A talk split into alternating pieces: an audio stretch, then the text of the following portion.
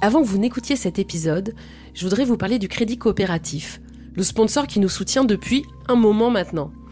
Et merci à eux d'être un partenaire solide, fidèle et qu'on apprécie beaucoup. Il se trouve que le Crédit Coop met tout un tas d'outils à disposition de ses clients. Il y a des placements très intéressants, comme le livret Agir, dont vous reversez une partie des intérêts à des associations partenaires. Ou encore la carte Agir, qui est comme une carte bancaire normale, mais qui en plus vous permet d'effectuer des micro-dons. Ces petits gestes, ces petits riens, ont permis de récolter plus de 6 millions d'euros en 2023.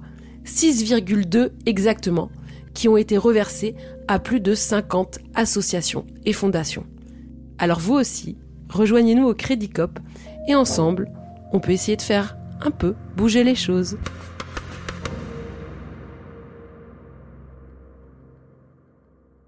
Il y a euh, une portion de la population, 10% euh, de la population, qui est née et qui a la nationalité mm. de Dubaï. Ce sont les Émiratis, Absolument. les fameux. Mm. Alors, euh, ils sont en grande minorité dans leur pays, mm-hmm. mais ils sont riches par leur naissance, en fait. Non. Non? Mais non.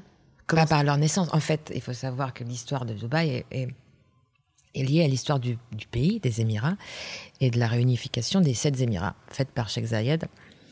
Et euh, c'est un pays tout nouveau qui vient de fêter ses 50 ans. On parle d'une nation qui a à peine 50 ans. C'était sept Émirats qui étaient dirigés par des, par des tribus, tout simplement des tribus de Bédouins, et sous un gouvernorat anglais qui n'avaient pas beaucoup de moyens, c'est-à-dire qui vivaient de pêche euh, de, la perle, qui étaient sur la route de la soie, donc qui était un port commercial. Dubaï était un port commercial à la base. On confond euh, facilement, je crois, euh, parfois, malheureusement, l'Arabie Saoudite, qui est un pays pétrolier également, mhm. et les Émirats. Et Dubaï est un peu l'émirat dont on parle le plus. Mhm. Les Émiratis, malgré tout, ils ont cette image de gens qui ont bénéficié de la manne pétrolière, donc certes très récemment, mais de façon très conséquente. Et donc, on a l'image de gens qui naissent avec une cuillère en, pétrole dans la moi, moi, ce que je trouve beau dans, dans ce qui a été fait, c'est que Sheikh Zayed, donc le, le, le créateur des, des, Émirats. des Émirats, a tout de suite créé un système de, de redistribution de la richesse. C'est-à-dire qu'il n'a laissé personne derrière. Et il a créé une paix sociale grâce à une redistribution de, de toute la richesse qui était qui était découverte en fait. Et même si principalement aujourd'hui le pétrole est d'Abu Dhabi, il est redistribué dans les Émirats euh, assez facilement. Donc, et puis, et puis il y a eu une distribution à toutes les grandes familles, et puis tout le monde a eu, euh, tout le monde a eu sa part en fait. Toi, tu es euh, pote avec des Émiratis, forcément, ouais, parce que ça fait 20 ans. C'est des gens qui sont plus riches que toi? Oui, bah oui. Ils sont devenus riches, mais ils sont pas nés riches. Moi, je suis amie avec des gens de à peu près de mon âge qui sont pas nés dans, dans l'opulence du tout. Ils sont nés de parents qui avaient, qui avaient une vie de presque pratiquement de bédouins. Les Émiratis travaillent? Oui. Les Émiratis travaillent. Les Émiratis travaillent. Quand on te dit que euh, qu'ils font rien, c'est pas vrai. Ils y travaillent. Ils ont, ils sont tous éduqués, très éduqués. C'est-à-dire qu'ils partent à l'université à l'étranger. Euh, Dans les meilleures universités. Évidemment, ou sur place maintenant parce qu'il y en a. Mais c'est des, mais c'est important. Ils ont tous une bonne éducation et puis surtout, ils a, il y a une question de de contrôle de, du pays en fait. C'est-à-dire que les administrations doivent être gérées par des Émiratis. Toutes les fonctions régaliennes sont la douane, la police euh, Les Émiratis. le ministère, la politique. Euh. Absolument.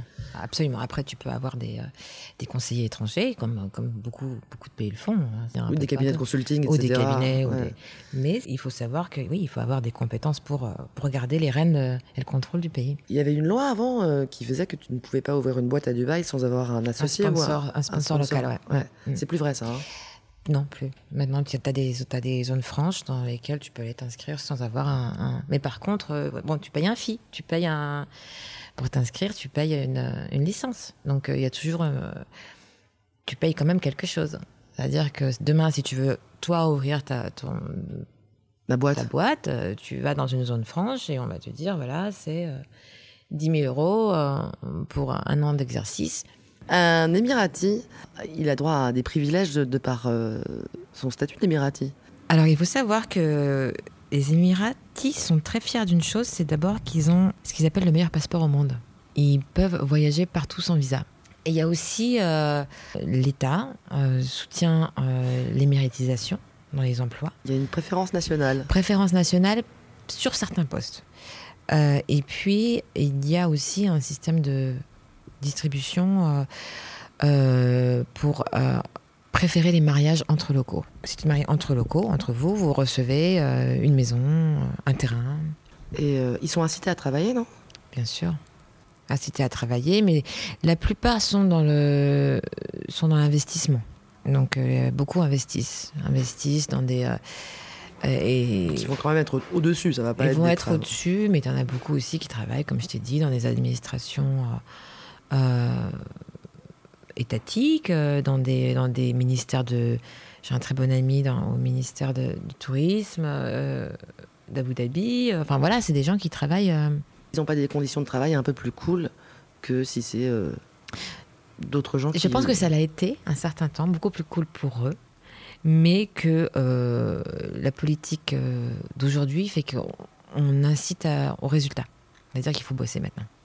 J'ai vu, des, j'ai vu des locaux en difficulté financière. Hein. Ça... ça, on n'arrive même pas à imaginer. Si, bah oui, ça existe. Ça existe. endettement sur endettement. Euh, euh, divorce. Tu as beaucoup d'Émiratis aussi qui, sont, qui, qui vivent dans des, dans des petites villes des Émirats, ou qui vivent à Fujairah, voilà, qui, qui, font, qui font de l'élevage, qui font, euh, qui font d'autres choses, qui ne sont pas forcément dans, le, dans la grande ville, le business. Et, euh, ouais, tu as des mecs qui habitent à Alain, voilà, qui, gèrent, qui gèrent une ferme, qui font de la culture de date. qui...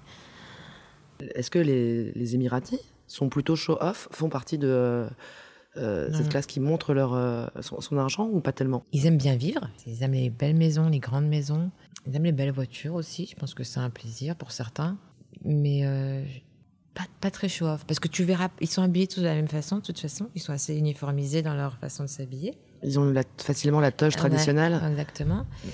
Les femmes vont avoir des bijoux. Elles aiment les bijoux, les femmes. Elles aiment les beaux bijoux. Ça, elles vont montrer de temps en temps.